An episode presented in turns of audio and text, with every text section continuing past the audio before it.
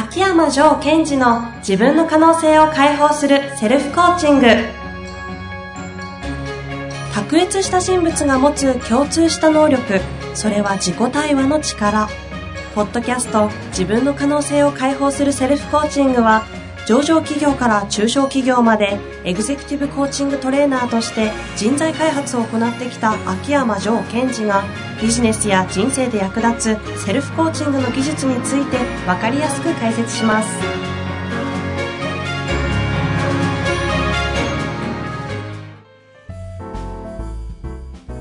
こんにちは、遠藤和樹です。秋山条件時の自分の可能性を解放するセルフコーチング。張さん本日もよろしくお願いいたします。はい。よろしくお願いします。えー、質問はい。来てます。お願いします。よろしいですか？はい。予た話はよろしいですか？えー、大丈夫です。大丈夫ですか？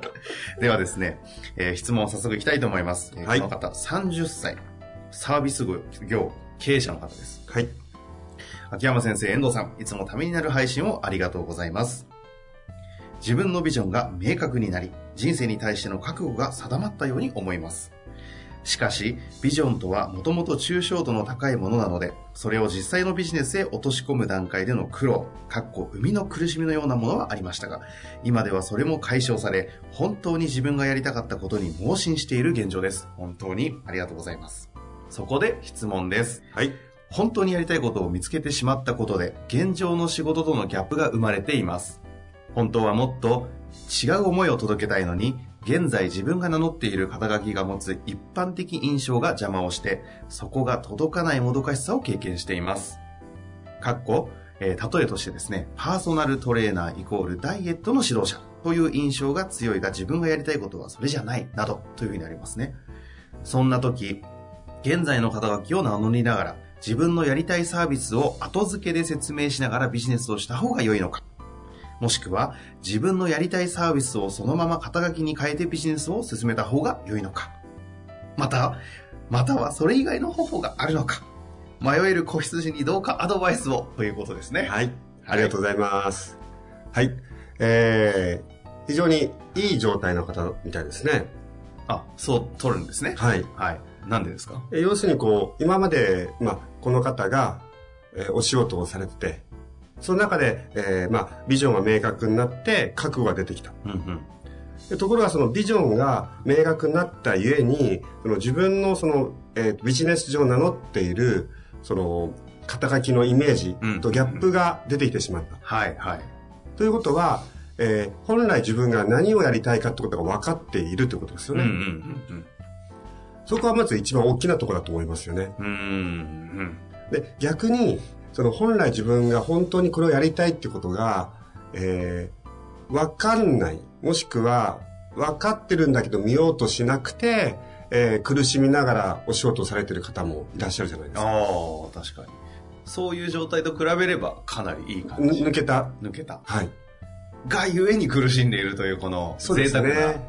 あの、基本、抜けると、次のレベルの苦しみ来ますからね、いつでも。あ、常に苦しむんですね。常に常に。まあ苦しみというのか、それをチャレンジというのか、うんうんえっ、と、次のステージというのか。はい。で、その中、えーこの質問者の方は、はい。えーもう一度質問文のところを確認すると、うんうんえーそのビジョンが見つかった、本当にやりたいことが見つかってしまったことが、えー現在との仕事のギャップが生まれている。ということでしたね。そうですね。はいはい。ギャップが生まれてる。でそのギャップはどこから生まれてるかってことも、この方は非常によく理解してますよね。つまり、えー自分が名乗ってる肩書きが持つ一般的な印象が邪魔をして、そこが届かない。はいはい。ということですね。あの、過去何度も出てきているあの、ロールってやつですよね。肩書きというのは。そうなんですよ。で、えーここで、えーまあ、私の Kindle 本を読んでいただいた方はわかるとは思いますが、確認していきたいんですが、どれですか？えーあ、えー稼ぐ社長のマインドセット、っちですね。一冊目の方で。はい。はい。えー、巷では白本と呼ばれてます。巷ですね。はい。はい。もう一つが黒本ですからね。はいえーロールというものを私たちは持ってますが、日本語でと役割。で、役割が持つ機能っていうのを確認しておきます。ロールの機能とは、はい。えーその人の能力や可能性を発揮する領域を設定するという。おお。これね、私的にこれ、うまいこと言ったなって自分で自画自賛してるんですね。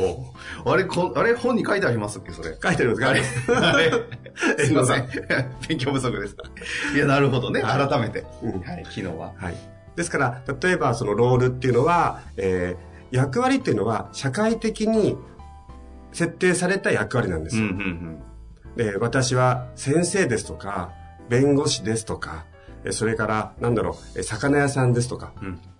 で、これは実はあなたは誰ですかってことを、こう、表現することによって、相手が安心したり、相手が、えー自分にどうアプローチしてくればいいかってことを示すものではあったんですが、うん、うん。逆に、えーその役割が持つイメージの中でしか自分の力を発揮しないんですね。なるほど、なるほど。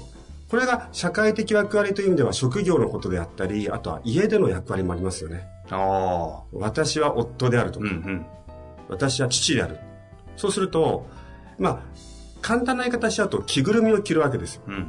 そうすると、私は父であるとか夫である、または、えー魚屋さんであるというと、一般的なイメージの魚屋さんとか父とか夫とか、そういうところが自分の、えー力を発揮する場所だというふうに脳は思ってしまう。うん、うん、うんということが起きる。これがロールっていうふうにまず皆さん知っておいてください。はい。まあ、それがないと社会で生活できないですもんね。そうですね。あの、特に、えーこれは、なんだろうな、日本の場合強いと思うんですけども、あなたは誰だということを確認することによって、お互いの距離感とか、それから、えどう接したらいいかっていうのは分かるために、その、ロールをすごい大切にしますよね。輪を尊ぶためにも必要な社会的ロールということですね。だから、その人が誰か分かんないとどう接していいか分からない。だからこう、よく言うじゃないですか、日本人は名刺をすぐにっていうのは。まあ、そういうところにもあるのかもしれないですね。本当そうですね。でつまりそもそもは、その和というものを大切にするために、自分はこういうものである、相手はこういうものであると名乗ることによって、どう接していいかってことが明確になるものではあったんですが、ただ、えー私が想像するに、その、江戸時代とかそういう武士なんかは、私はどこどこ藩の何々であるって名乗っても、うんうん心の中では、なんか血が燃えたぎるものがあったはずなんですよね。ああ、なるほどね。その結果、維新みたいな人たちがこう生まれてきたんじゃないかと。はい。まあまあですね。ではいその中、えっ、と、今度は、えっ、と、自分のやりたいことがこの方は見えてきたときに、パーソナルトレーナーということによると、相手がこの人は何者であるとわかるじゃないですか。はい。そうすると、この例で言うと、ダイエットの指導者うんうん。ということがわかるので、えーそういう方が来るんでしょうね。ダイエットの指導してくださいって。うんうんうんうん。ところが僕はダイエットの指導をしたいわけではないってのは分かっちゃったので、うんそこで苦しむ。ということが起きてるんですね。なるほど、なるほど。もう自分でご自身、この方ね、すごい分分かかっててるじゃないですか。ででも苦しんでいて、はい。で、えー、現在の肩書きを名乗りながら、えーやりたいことを後付けで説明してビジネスをした方がいいのか。プラン肩書き A をですねそうですね。肩書きを変えちゃった方がいいのか。プラン B。はい。それ以外の方があるのか。なるほど。これズバリどれなんですかね？ズバリですね、はい。どれでもいいです。出た。出ましたね、上節。え、どれでもいい。え、どれでもやり方はありますよね。はい。これで以上ですって言ったらもうこの方、泣きます。いやいや、その前に、どれでもいいんですが、えここまで見えてるので、コアロールを設定しておきましょうというのをまず一番最初にやってもらいたいですね。おーほうほうほう。ロールとは、社会に対する、えー役割、肩書きでしたね。うんうんうん。で、コアロールっていうのは、自分のコアビジョンに対する、その役割を設定しちゃうんです。もう完全に自分の世界観の中でのロールってことですね。で、えこれは私も、あの、セッションで、えーその、クライアントの方に、コアビジョン、コアミッションをやったら必ずコアロールっていうのを設定ししていってるんですね。ですから、えーこの方がやりたいことをどのようにやっていきたいかとか、僕は誰かってことを自分の中で見ていく、または決めていくってことをまず最初にやってもらいたいですうん。ね。ほうほうほうほ例えば、例で言うと、よく遠藤さん私に、えー、ジョーさんはコーチだけどコーチじゃないって言うじゃないですう。か言。いますね。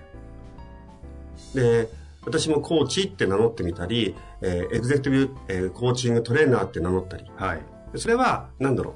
えー、側ですよね。側っていうか、ロール。うんうんただ本当は、コアロールと思ってて、例えば私の場合は、えー相手の思い込みを溶かす人という意味で、メルターとか、あとは相手に確保させていくってことで、コミッターっていうロールを、コアロールを持つ。なるほど、なるほど。ですからまずこの質問者の方は、自分のコアロールを設定してもらいたいですね。うーん。ですからまあ、パーソナルトレーナーっていうのは、えっ、と、まあ、社会的に誰々、誰々ってことを分かるための肩書きだけど、本当は〇〇をしてる人ですよと。うんうんうん。それは自分の中で、も、思、持っとけばいいものなんですか？えっ、と、まあ、私がセッションさせていただければ、まあ、一緒に話をしながら、ポッコンって出しちゃいますが、ご自身でやる場合は、えっ、と、私がお勧めしてるのは、強みを見るうんうん。とか言いながら、またこの、えー嫌な世界に入りそうだな。強みというものを多くの人が誤解しちゃってるんですけども、強みというのは、うっかり、えーそのものをスムーズにできちゃうことなんですね。ああ、なるほど。あの、生理解剖学で言うと、神経のシナプスが太いということを指してるんですが、労せずしてたくさんエネルギーを使わなくても、なんか、ふーっとできちゃうもの。うんうんそれをコアロールと設定するとすごいいいですね。うん。まるでこう、呼吸をしてるかのように、うん、うん、うん。借りてきちゃってる系のそうです、そうですも。のを強みという。はい。じゃあ別に外からの評価が高いとかそういうことじゃないわけですね。そうですね。で、その、その自分がうっかりできちゃうものっていうのは、まあその人のまあ本質だったり強みだったりするので、えーそれやるのはすごい楽で楽しいんですね。ちなみにジョーさんで言うと、ですか？らさっき言った相手を溶かし、ああ、あれ、ううっかり、うっかり系ですからかね。だから、皆さん一緒にあのお食事すると、みんな溶けて終わっちゃうわけですね。もやっとして、もやっとして。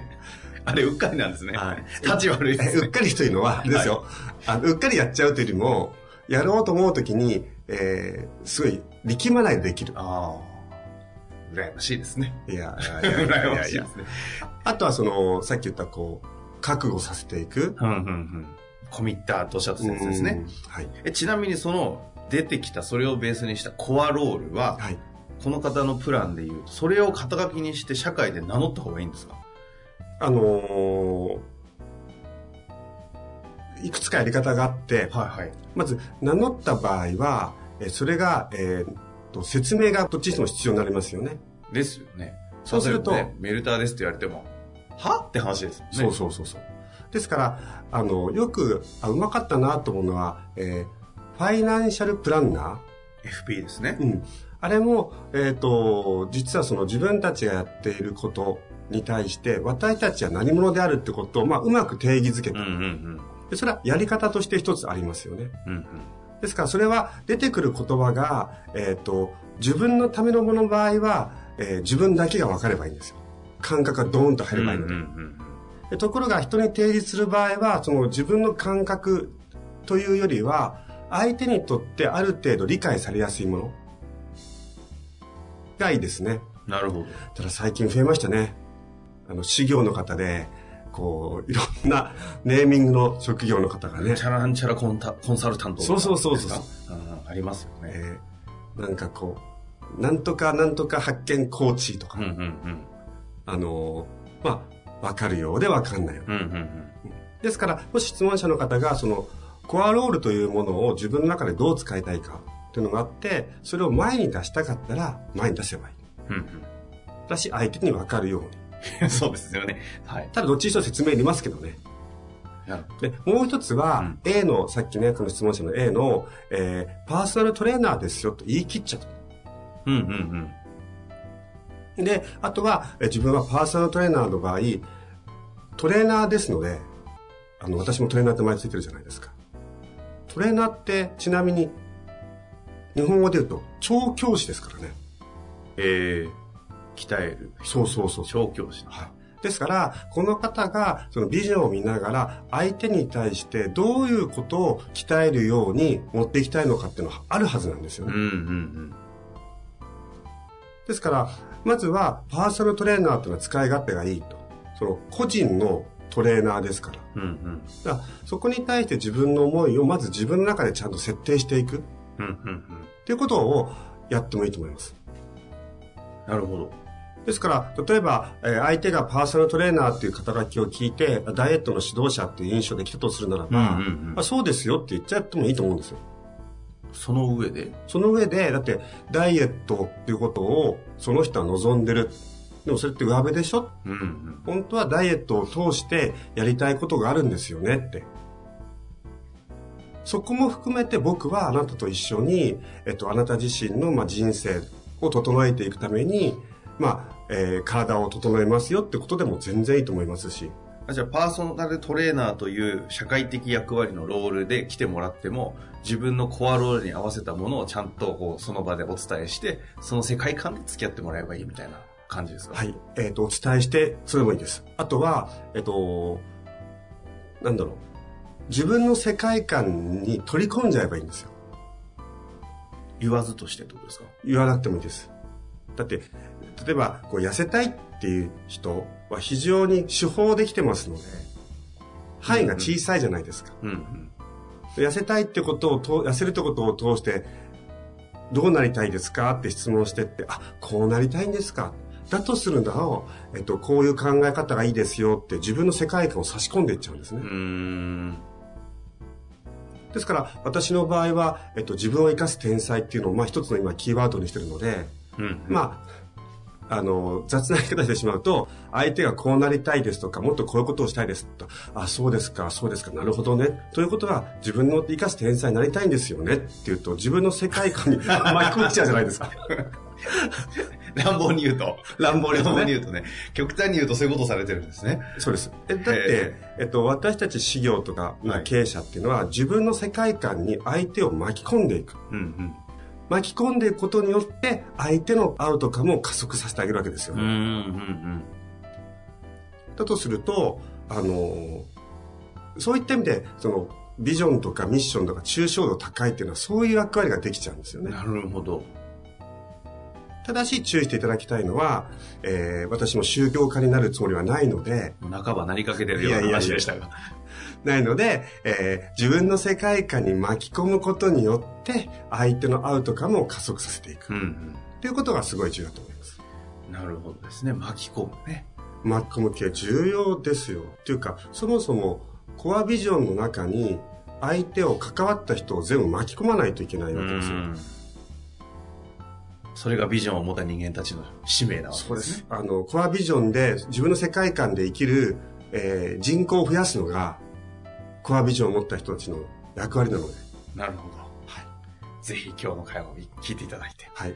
またね、質問ぜひいただきたいですね。そうですね。ですから、この人もコアロールをしっかり作って、そのコアビジョンの中に、コアロールを通して巻き込んでいく。うんうんその時の肩書きは、パーソナルトレーナーでも、なんとかパーソナルトレーナーでもありです。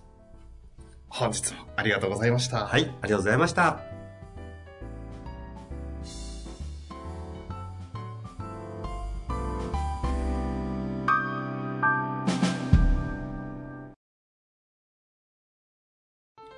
本日の番組はいかがでしたか？番組では秋山城賢治への質問を受け付けております。ウェブ検索で秋山城と入力し、検索結果に出てくるオフィシャルウェブサイトにアクセス。その中のポッドキャストのバナーから質問フォームにご入力ください。また、オフィシャルウェブサイトでは無料メルマガも配信中です。ぜひ遊びに来てくださいね。